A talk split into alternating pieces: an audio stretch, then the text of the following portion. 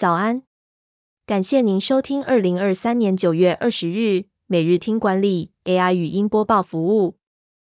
每天早上七点，用五分钟带您快速了解最受欢迎的商业新闻和职场话题。欢迎您至 Apple Podcast 或 Spotify 搜寻每日听管理，并订阅节目，还能一次浏览过往集数。另外，只要在经理人官方 LINE 聊天室输入“听书”两个字，就能解锁限量的隐藏优惠。首则文章是如何养成新习惯。美国神经科学家研究发现，大脑有两种系统，善用奖励更能事半功倍。美国神经科学家研究发现，大脑有两种系统，分别是 X 系统、C 系统。X 系统用于处理多数的立即目标，且会把过去的活动、事件拿来参考，形成习惯。C 系统会持续给予建议。纠正 X 系统推导出的结论，也就是促使我们改变的系统。但执行 C 系统时，需要消耗比较多的能量，大脑会感到过敏，不愿意执行很困难、耗费能量的任务，因此我们会抗拒改变。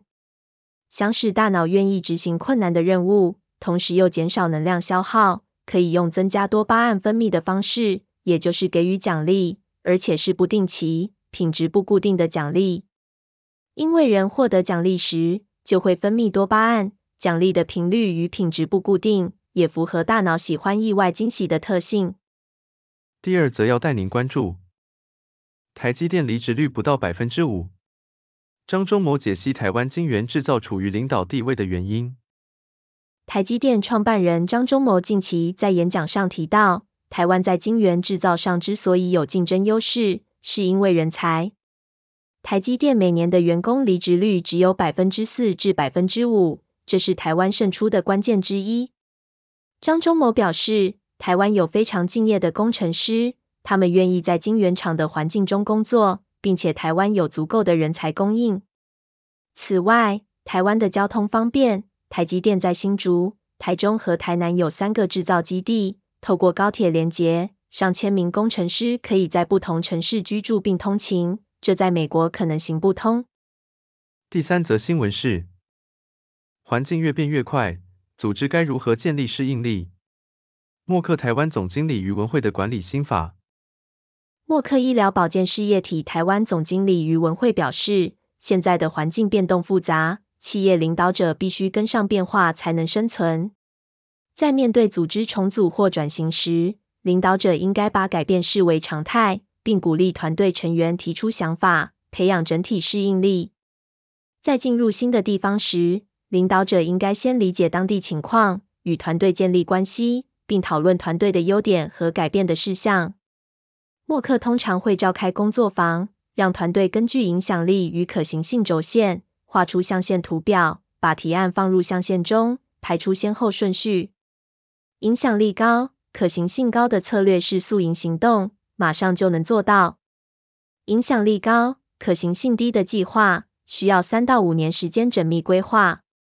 影响力低且可行性低的提案舍弃不做。影响力低、可行性高，要做不做都可以。最后带您关注，百分之八十工作者不懂休息的方法，避开三个误区，才能真正获得放松。百分之八十的人不知道如何用科学化的方式休息，导致休假后感到更累。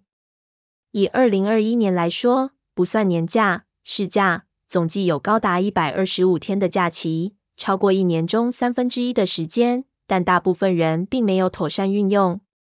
举例来说，不少人会觉得好不容易放假，一定要随心所欲睡到饱，但其实这样对对脑力劳动者没什么帮助。